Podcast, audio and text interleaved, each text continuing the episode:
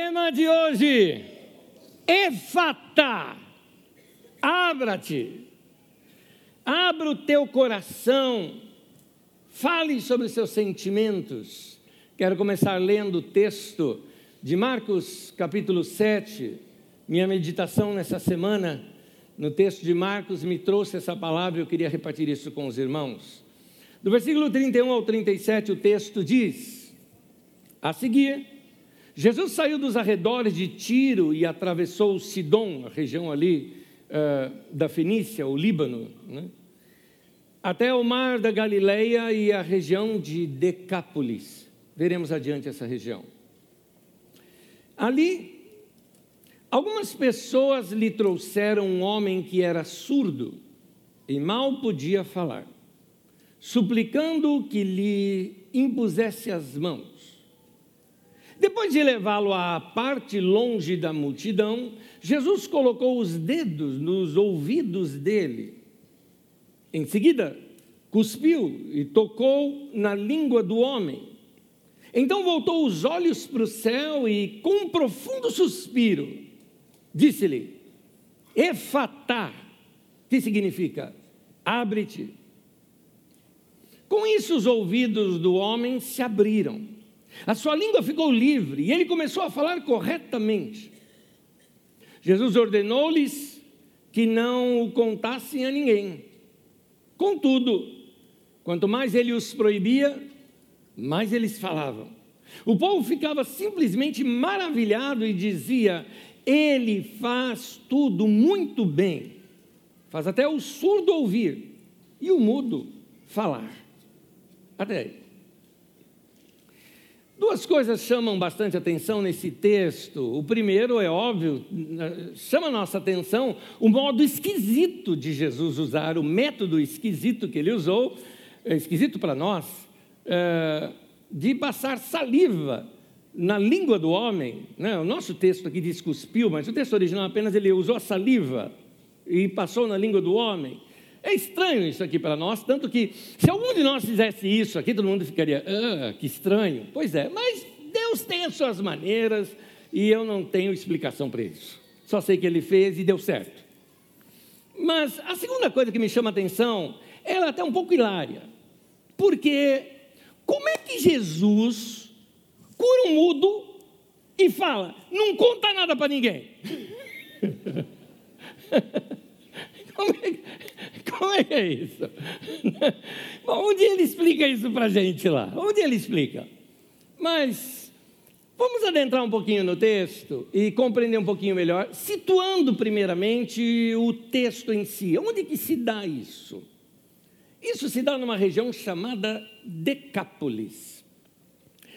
Decápolis, dez cidades, é isso que significa Decápolis, fundada pelos gregos e agora refeita pelos romanos, porque os romanos estabeleceram nessa região exatamente uh, fortes, ou seja, levou boa parte do seu uh, exército também para esta região, porque essa região ficava na divisa do final do Império Romano, ali a leste ou a sudeste. Então, nessa região, o Império Romano, dali em diante de Decápolis, já pertencia a Pártia e alguns outros lugares que eram praticamente os persas. Então, eles tinham ali exércitos naquele lugar. Decápolis não era uma cidade, não eram cidades judaicas. Ali não havia domínio judaico, influência judaica, ela era, na sua maioria, influência pagã dos romanos, dos gregos ou dos antigos moradores mesmo daquela região. Pois bem, Decápolis tinha então costumes que não eram comuns aos judeus. Um deles é o único lugar na Palestina onde se poderia criar porcos, já que os judeus não comiam carne de porco. Então, quando naquela parábola do filho pródigo é citado que ele foi para uma terra distante e lá ele gastou todo o seu dinheiro e depois, não tendo mais dinheiro, foi comer a comida dos porcos, cuidando de porcos, certamente na mente do povo estava, ele foi para Decápolis. Lá em Decápolis também, naquela região, é o lugar onde tinha um homem que Jesus havia estado lá anteriormente, essa é uma segunda passagem de Jesus por lá, mas na sua primeira passagem, Jesus foi tocado de lá, porque havia um homem que estava possuído por demônios. A gente explica isso numa outra mensagem nossa, aquela chamada Vá Contar a Sua História. Lá a gente entra em detalhes sobre esse momento de um endemoniado chamado endemoniado Gadareno, Gerazeno, Gergeseno, como você quiser chamar, porque eram nomes de cidades ali na região e provavelmente o cemitério ficava entre as cidades. E como esse homem andava nos sepulcros, depende do ângulo que você olhava, você citava uma cidade. E esse homem, possuído de uma força descomunal, com milhares de psiquismos se chocando dentro de si, personalidades demoníacas dentro dele, tanto que ele se chama de legião. Claro que isso é uma alusão ao Império Romano que estava ali com a sua legião, né? Uh, e esta décima força, como era chamada, da legião romana, eles tinham como símbolo também um porco. Então tem muito a ver de uma, uma, uma crítica ao Império Romano esse texto, mas isso é explicado em outro momento nas aulas do Didaquê. Voltando aqui, Jesus então encontra este homem que todo mundo fugia dele, um louco, e expulsa os demônios desse homem. Esse homem fica são. Jesus, é, juntamente ali com seus discípulos, arrumaram roupas, o homem daqui a pouco é encontrado completamente vestido, são, completamente lúcido. E aquela multidão toda que foi ver ali, o povo das cidades vizinhas, ao invés de acolherem tudo aquilo, pediram para Jesus sair de lá. Porque de alguma forma eles se escondiam atrás desse louco. Porque afinal de contas, quando tem alguém mais doido do que você, parece que seus pecados não aparecem muito. Mas uma vez que foi tirado este louco de cena, agora os pecados deles apareciam. Mas esse povo não recebe bem a Jesus. Jesus volta lá agora nessa cena. Só que nesse ínterim, o que acontece? Aquele louco ou ex-louco pede para seguir Jesus depois de tudo que aconteceu. E Jesus diz: não, não. Volta para os seus, volta para os seus familiares e vai contar tudo o que Deus fez por você. Tanto que quando Jesus ele sai, ele conta em todos esses lugares. Quando Jesus volta nesse lugar, diz em Marcos 8:1, naqueles dias outra vez reuniu-se uma grande multidão. De onde que veio essa grande multidão? Provavelmente parte dessa multidão foi o resultado da pregação daquele gadareno, daquele ex-louco, que sai pelas dez cidades contando tudo que Jesus tinha feito por ele. É o que diz o texto de Marcos, capítulo 5, versículo 20, que diz assim: Então, aquele homem se foi e começou a anunciar em Decápolis o quanto Jesus tinha feito por ele. Todos ficaram admirados. Jesus agora volta nessa cidade, ou nessa cidade, nessa região. E eu acho demais essa misericórdia de Jesus, porque alguns de nós não voltamos a lugares onde somos maltratados. Mas Jesus, por sua misericórdia, volta. E ao voltar naquela região, nós lemos no texto: é levado a ele um homem, um homem surdo, com dificuldade para falar, obviamente, pelo fato de não ouvir, ele sabia falar, tinha que falar, mas não conseguia articular direito. Alguns textos trazem que ele seria gago. É, é, provável que talvez em algum momento de sua vida ele ouvia, mas agora, tanto tempo sem ouvir, e tem essa dificuldade de poder se comunicar. A pessoa gaga, ela sabe perfeitamente o que ela quer dizer mas não consegue ajustar algumas vezes o tempo e a duração dos sons, isso faz com que ela repita ou prolongue, talvez, algumas consoantes, ou uma vogal, ou uma sílaba, e então, daqui a pouco, ela interrompe a fala bruscamente, porque considera um risco continuar falando.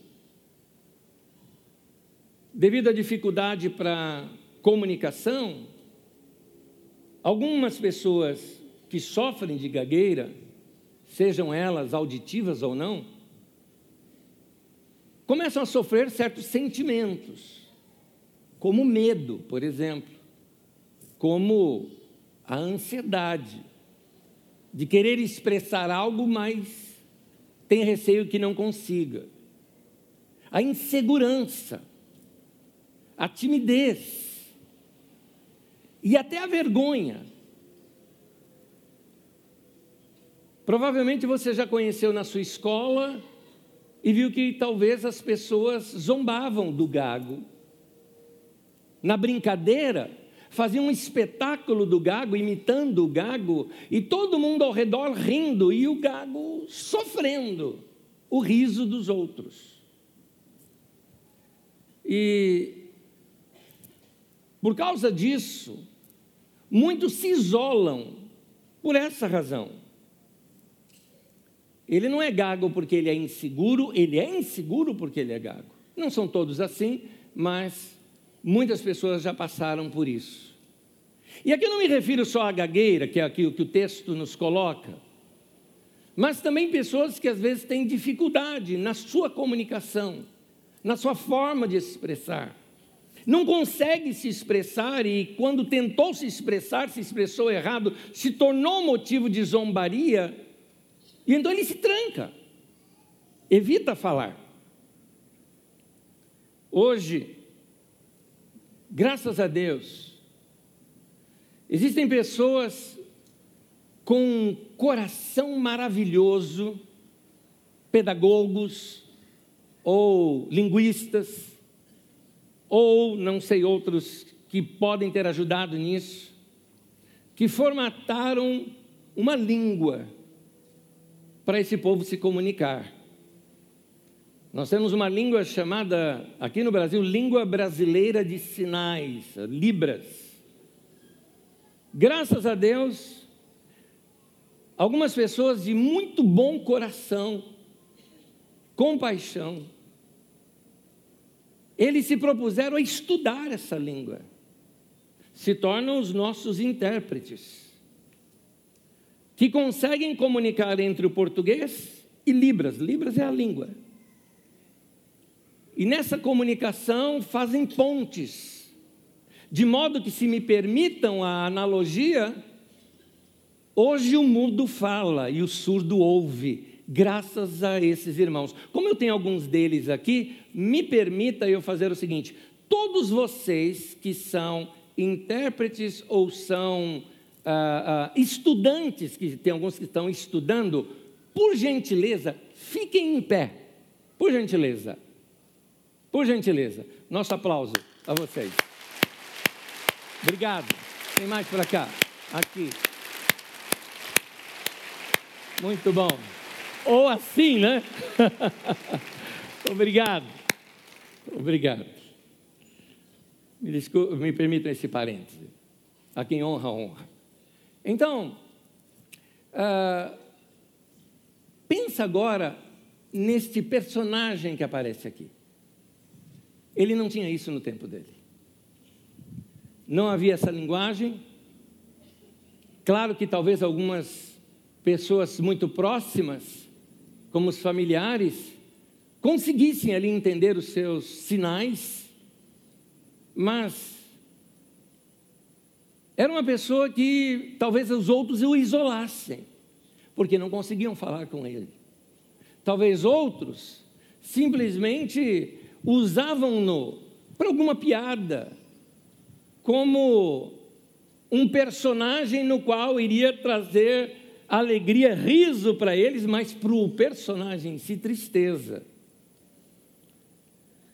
Aquele homem não ouvia e tinha imensa dificuldade para se comunicar. A língua grega aqui é um pouco difícil de traduzir. Alguns intérpretes traduzem como gagueira, outros apenas falam o seguinte: não, ele, por não ouvir, ele tinha sons, mas não sabia como se comunicar, como falar. Seja como for, é, é esse é, é, o sentido. O que esse homem ouvia era apenas os sons dos seus próprios pensamentos. É muito provável que esse personagem aqui já teria ouvido antes e que perdeu a audição depois, porque logo depois de curado ele começa a falar, então ele conhecia a linguagem. Talvez por falta de instrução social e as, as pessoas ao seu redor pudessem até ser rudes com ele, impacientes, ou como eu disse aqui já, simplesmente o deixavam de lado por não saber como se comunicar. Este homem, então, era alguém desconfortável no meio de uma multidão. No meio de uma multidão, ele se sentia um estranho, um esquisito, mas Jesus, Jesus, no seu jeito todo amoroso, gentil como era, perspicaz, que consegue ler a alma humana de uma maneira fantástica, com toda essa sua sensibilidade divina e esse profundo respeito por essas complexidades humanas. Olha o que Jesus faz. Eu quero destacar de novo um texto já lido aqui, Marcos 7, o versículo 32 e 33, apenas um recorte do texto, diz: Ali algumas pessoas lhe trouxeram um homem, quer dizer, o homem, o homem não foi por vontade própria, ele foi meio como que emburrado. Olha aqui, olha aqui, olha ele aqui. Lhe trouxeram um homem que era surdo e mal podia falar, suplicando que lhe impusesse as mãos, já queriam que Jesus fizesse uma coisa ali, tipo um show. Você vai ver isso um pouquinho adiante aqui no meu comentário. E Jesus, o que ele faz? Depois de levá-lo à parte, longe da multidão. Eu amei isso aqui que eu consegui ver no texto. Não sei se você enxergou como eu enxerguei. A multidão queria show. E aquele homem era o ator principal do show, para, colocado pela multidão.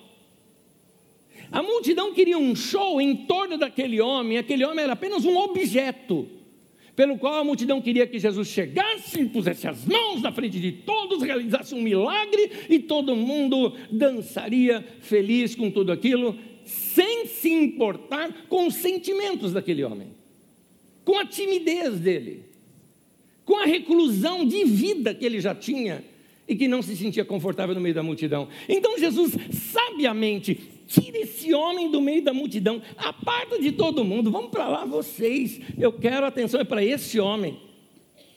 Esse homem agora tinha toda a atenção de Jesus somente ali para ele. Jesus se fixa nesse homem, e há um detalhe aqui no texto que eu acho interessante. O detalhe no texto é que Jesus arranca de si um sussurro, ele arranca de si é, um gemido, é assim que diz o texto. A palavra que está traduzida aqui para nós é a mesma que vai aparecer lá no livro de Romanos, duas vezes, quando aparece que uh, a criação geme aguardando o Senhor, mas quando, por exemplo, é citado também que o Espírito Santo intercede por nós com gemidos inexprimíveis, alguma coisa do profundo do ser, do profundo da alma, uma linguagem da alma, um som indescritível. O que é isso naquele momento? Jesus consegue sentir o que aquele homem sentia. Ele tem compaixão. Compaixão é sentir o mesmo que o outro. Ele conseguiu escanear, ler a alma do homem, sentir o que o homem sentia e traz aquele gemido dentro de si. E é nesse momento, o texto não diz isso, mas aqui é uma, uma, uma leitura minha, que ele deve ter falado isso como que num brado. Efatá, que significa abre-te. O texto está na língua aramaica. O aramaico era a língua falada por Jesus. Por isso que o texto traz essa palavra, efatá, a palavra aramaico. É muito provável que o texto de Marcos tenha sido primariamente escrito em aramaico, uma coletânea de ditos e de feitos de Jesus escritos em aramaico, a gente chama de proto-marcos, e depois tem essa edição que nós temos hoje, que é do grego, por isso que Marcos vai traduzindo. Por exemplo, há momentos em que ele fala, é, e alguém o chamou de rabi, que significa mestre, ou como aqui, efatá, que significa abre-te. Ele ainda mantém algumas das palavras originais ali de Jesus. Porque parece que Jesus foi muito enfático em usar aquela palavra. Abre-te, abre-te. Ele põe as mãos nos ouvidos do homem, faz isso, e o homem passa a ouvir perfeitamente e começa a falar livremente. Esse homem que estava mergulhado num mundo de silêncio, sem sons, sendo angustiado pelos tratamentos que teve, agora estava livre. Efatá. Eu quero te dizer, meu irmão, que tem muita gente hoje assim aqui também, e eu não me refiro às dificuldades físicas, eu me refiro a homens e mulheres que estão enclausurados dentro de si mesmos, porque não conseguem falar. Fica engolindo sapo, me desculpe aqui a, a, a gíria, mas eu acredito que você compreendeu o que é isso, né? Fica engolindo sapo a vida inteira, de gente chata, e não consegue rebater, não consegue falar, não consegue nem dizer não para fechar a sua alma, continua recebendo aquelas setas que estão ali ferindo a sua alma, não consegue nem se desviar dessas palavras. Gente que quer falar algo, mas não sabe como. Por várias razões. Coletei algumas delas aqui. Alguns de vocês estão trancafiados, estão é, é, fechados dentro de si, fecharam a sua alma para o mundo, não libera sentimentos, não conta o que sente, não fala o que pensa, por algumas razões. Uma delas, vergonha. Numa delas aqui pode você talvez se encaixar, ou se encaixar talvez até em todas. Vergonha por causa do medo de errar.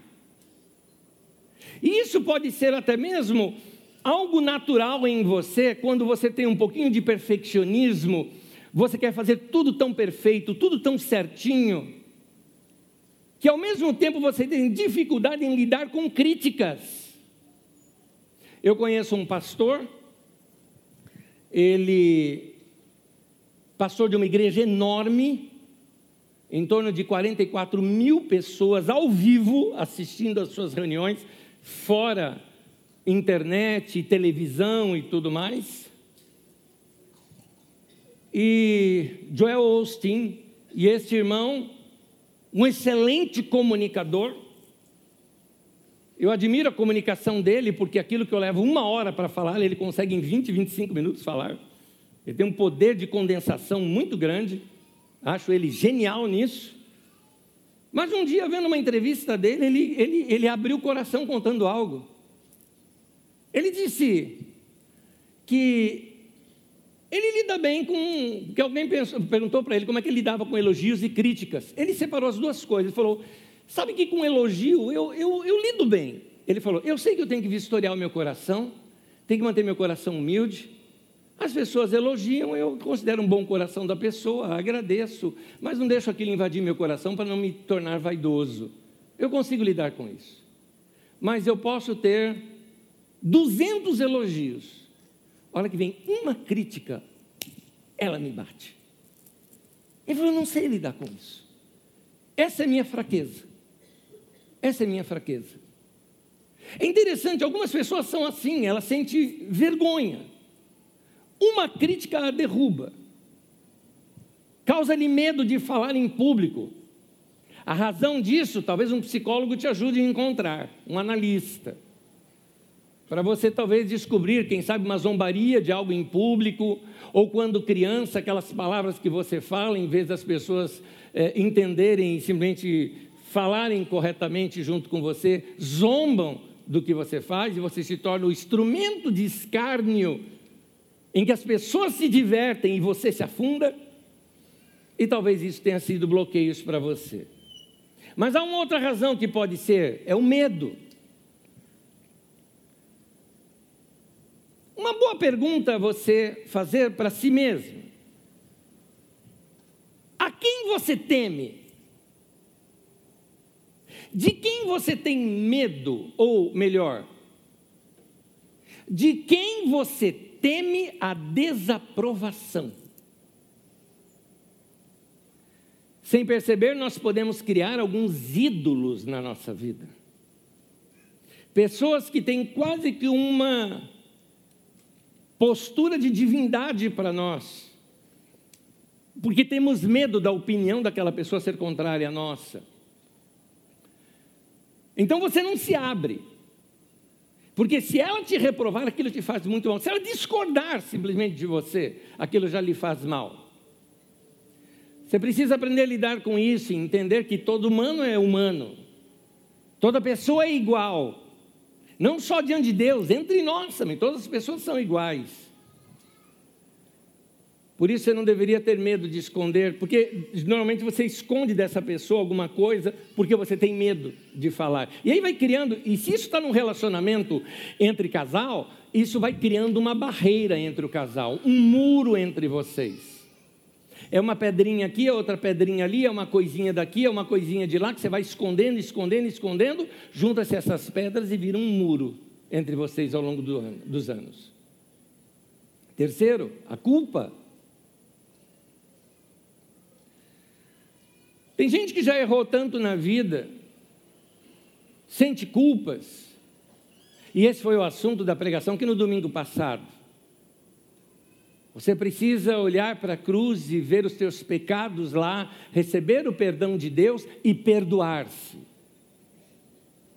Porque algumas pessoas, devido à culpa, elas não conseguem mais se expressar. Darei um exemplo: uma mulher que trai o marido ou o marido que trai a mulher, muitas vezes a culpa é abatida depois no coração de tal maneira que a pessoa não se sente mais digna de dizer eu te amo.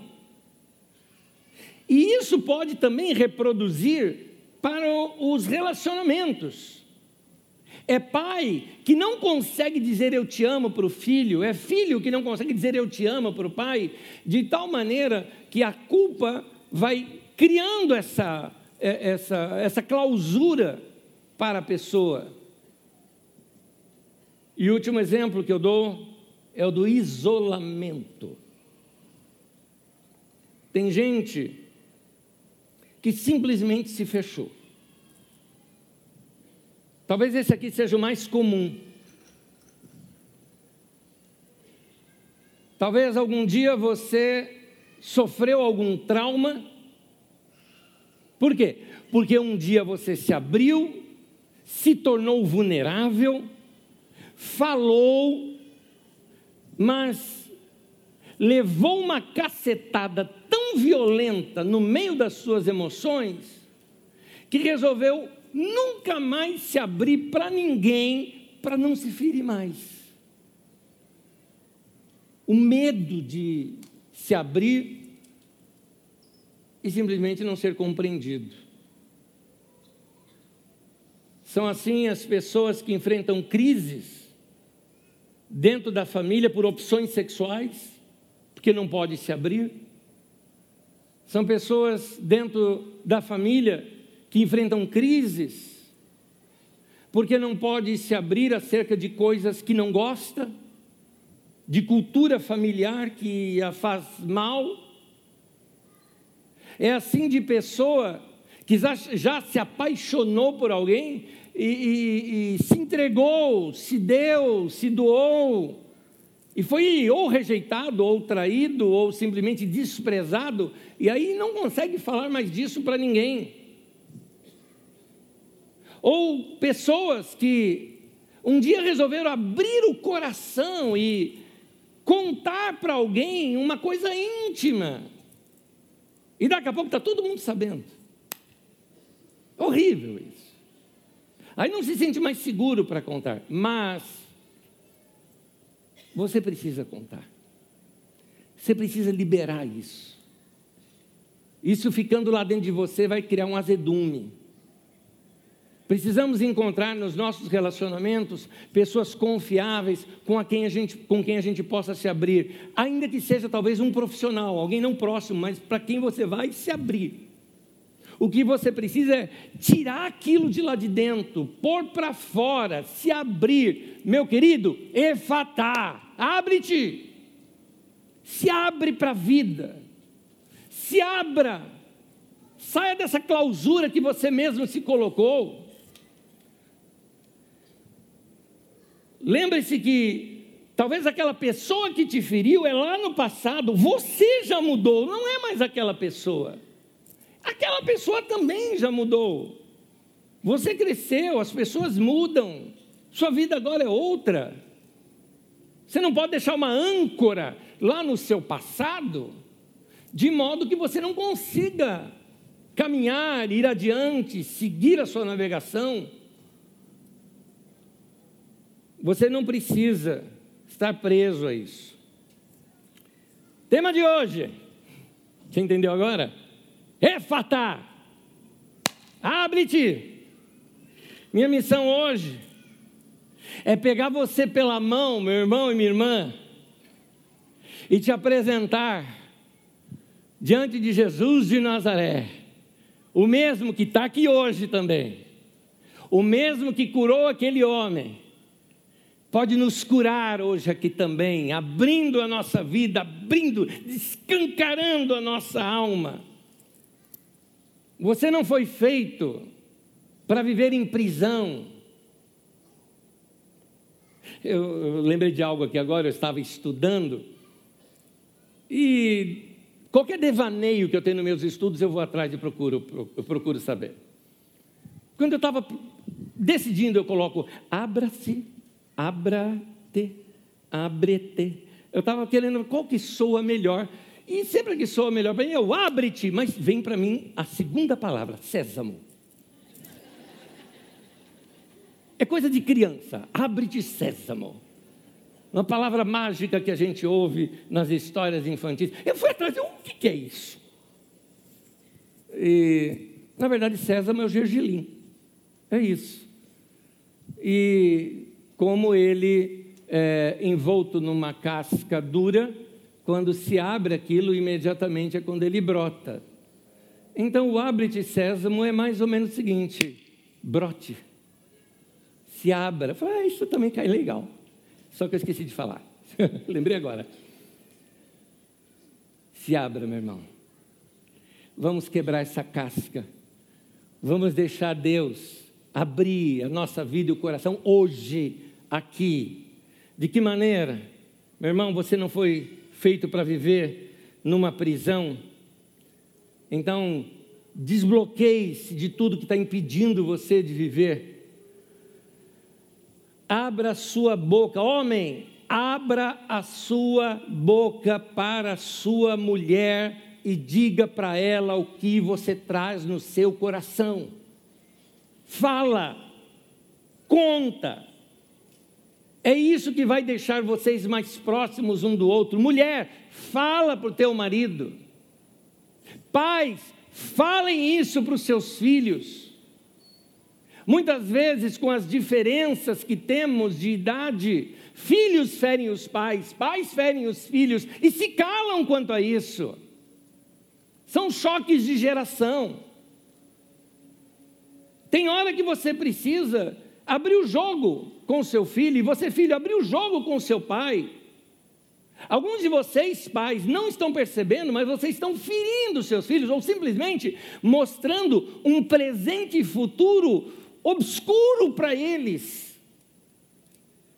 Quando você pega e fala aquelas coisas que são muito comuns hoje em dia, falando, essa geração não sabe o que é se divertir. Diversão mesmo é lá no meu tempo. Você está falando, sabe o que para o seu filho? Você está falando, tua vida vai ser uma desgraça.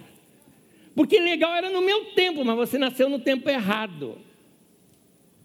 Aí você tem essa mania de falar, eles não sabem o que é diversão, não sabem o que é andar de carrinho de rolimã não sabe o que é rodar um peão, não sabe o que é guerra de mamona, né? não sabe o que é fazer isso. Não sabe, meu querido, mas ele olha para você, todos esses brinquedos, ele fala: prefiro meu videogame.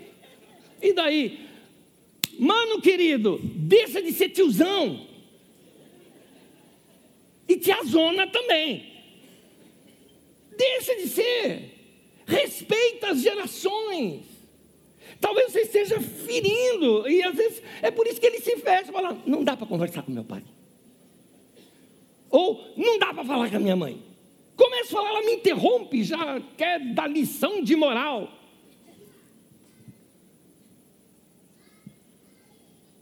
Não é para tudo que os seus filhos falam que você tem que dar uma lição de moral. Tenha diálogo. Filhos, tem uma coisa que os pais esperam: é ser amado. Então, para de achar também que só porque você é uma geração mais nova, que vocês são mais inteligentes e seus pais são burros. Você não fala isso para o teu pai. Por amor aos seus dentes, você não fala que ele é burro. Mas você dá a entender isso muitas vezes pelas coisas que falam. Me, me faz lembrar uma conversinha que teve, não é? Num avião entre um rapaz novo e um homem mais, bem mais velho. E o rapaz virou assim para o homem e disse: Pois é, como é que era a tua geração? E devia ser tão chato, né? Vocês não tinham iPhone, não tinha videogame, né? Vocês não tinham internet que, que vocês ficavam fazendo? E a resposta do mais velho foi: a gente estava criando tudo isso que vocês estão usando hoje. Está aí, a gente não precisa entrar nessa discussão. Basta respeitar as gerações. Basta entender que todos têm as suas verdades e a sua importância. Então, tenha liberdade de falar. Fala para o outro quando te irrita. Às vezes tem brincadeiras que fazemos em público da pessoa amada nossa, que todo mundo ri e a pessoa se fecha, porque aquilo afere. Talvez você brinque com alguém por causa de determinados, determinadas coisas que são naturais da pessoa. Eu nunca liguei para isso, mas na escola meu apelido era de pescoção, pescoçudo, etésio, etenésio, coisa assim. Eu brincava, né? Ficava, I'll be right here. Né? Eu ficava zoando, imitando o ET. Não tem problema. Mas, assim, uh, uh, tem pessoas que se ferem com essas coisas. E você precisa, se você se fere, fale. Fale. Não guarde isso que está azedando dentro de você. Fale para o seu marido, fale para sua esposa, fale para o seu pai, para sua mãe, para os seus filhos, fale. Com muito jeito e com muito respeito, claro, principalmente dos mais novos para os mais velhos. De vez em quando, o mais novo tem que chegar para o mais velho e dizer, com todo respeito, mas você está muito chato. E isso precisa mudar, para a gente melhorar o nosso relacionamento. Nós te amamos, mas está insuportável. Você precisa ouvir isso. Então, fale porque se você deixar isso tudo lá dentro de você, isso vai azedando, você vai se enclausurando, vai se fechando. Então, como eu já disse aqui, pare de engolir sapo. Seja mais claro com as pessoas que te oprimem ou zombam de você, ou que te humilham com brincadeira. Seja sincero com as pessoas que, como aquela multidão, queira fazer da sua vida um show. Eu quero orar por você, porque eu acredito que hoje mesmo se você abrir o teu coração e tomar a decisão de deixar essa palavra direcionar o teu coração e a tua vida, hoje é dia de cura aqui para você. Vamos ficar em pé? Vamos orar nesse momento e eu peço a você que nesse instante você coloque a sua mão sobre o seu coração. Eu tenho uma razão disso. É didático. Jesus está presente hoje aqui. Ele está no meio de nós. Na ceia celebramos isso. As mãos de Jesus são as suas mãos. Portanto, as mãos de Jesus agora estão tocando aquilo que para nós ocidentais é o centro das nossas emoções, né? o nosso coração. Sempre que a gente vai falar de emoção, a gente mostra coração. É por isso que eu estou falando didaticamente. Coloque a mão sobre o seu coração. Permita que a mão de Jesus agora toque aí o seu coração. Que já se ensurdeceu para não ouvir mais ninguém porque você se fere. Que já se emudeceu não querendo falar o que sente, porque se sente incompreendido. Estou falando em linguagem simbólica. Hoje o Senhor fala para você, Efatá, abre-te. Permita Deus destrancar isso em você, te tornar uma pessoa leve, melhor. Permita-me orar por você. Senhor, eu oro pelos meus irmãos e minhas irmãs. Seja hoje dia de cura para suas vidas, para sua alma, para suas emoções. Que sejam abertos esses corações e dali brote a coragem, dali possa brotar palavras que vão tirar todo azedume do coração e trazer cura, limpeza, leveza Querido Pai, põe tua mão sobre o teu povo, sobre cada um de nós. Ajuda-nos a sermos livres de tudo aquilo que oprimiu a nossa alma, que possamos vencer o medo, a vergonha, a insegurança e até mesmo o isolamento. Que sejamos pessoas livres, vivendo 100% daquilo que o Senhor nos planejou para ser sejamos completos, maduros, íntegros, cheios do Senhor e da tua vida. Em nome de Jesus eu te peço, certo de que o Senhor está operando verdadeiros milagres hoje aqui. Em nome de Jesus. Amém, amém, amém. Deus te libertou.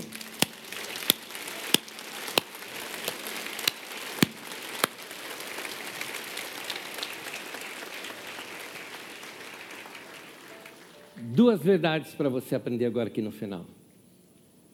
A primeira é: tem algo que nos faz sentir muito livres na vida, tem tudo a ver com o que eu falei hoje aqui,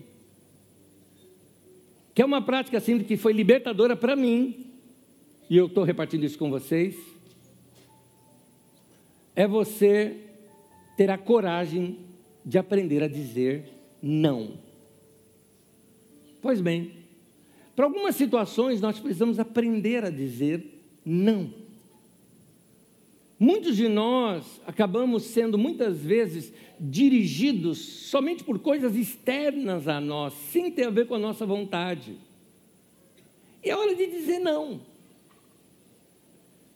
Como eu vivi sempre na igreja e minha vida pastoral começou logo cedo, e me entregue de coração a essa vida pastoral, eu percebi que por muitos anos da minha vida eu fui um capacho de muita gente. Porque eu aprendi, o pastor tem que servir, tem que se dar, tem que se doar, e eu era o capacho. Até o tempo em que eu aprendi a dizer não. Pessoas colocavam coisas na minha agenda para fazer que eu não queria fazer. Mas é pastor, vamos lá, não tem que reclamar, vamos fazer. Eu aprendi a dizer não. Separar momentos que era para mim e dizer não para as outras coisas. Não é minha essa história, mas cabe muito bem aqui. Quando um pastor, é, uma irmã na igreja se encontra com o pastor numa terça-feira e fala assim com ele: Pastor, eu procurei por você esse tempo todo ontem, liguei no seu celular, liguei nos seus números, nada, você não atendeu. Onde você estava? Ele falou: Minha irmã, segunda-feira é meu dia de folga, meu dia de descanso. Eu estava isolado, descansando. Pois saiba, pastor, que o diabo ele não descansa. E o pastor respondeu: Isso mesmo, não quero ser igual a ele. Não é minha essa história, mas serviu para mim. É isso aí. Aprendi a dizer não.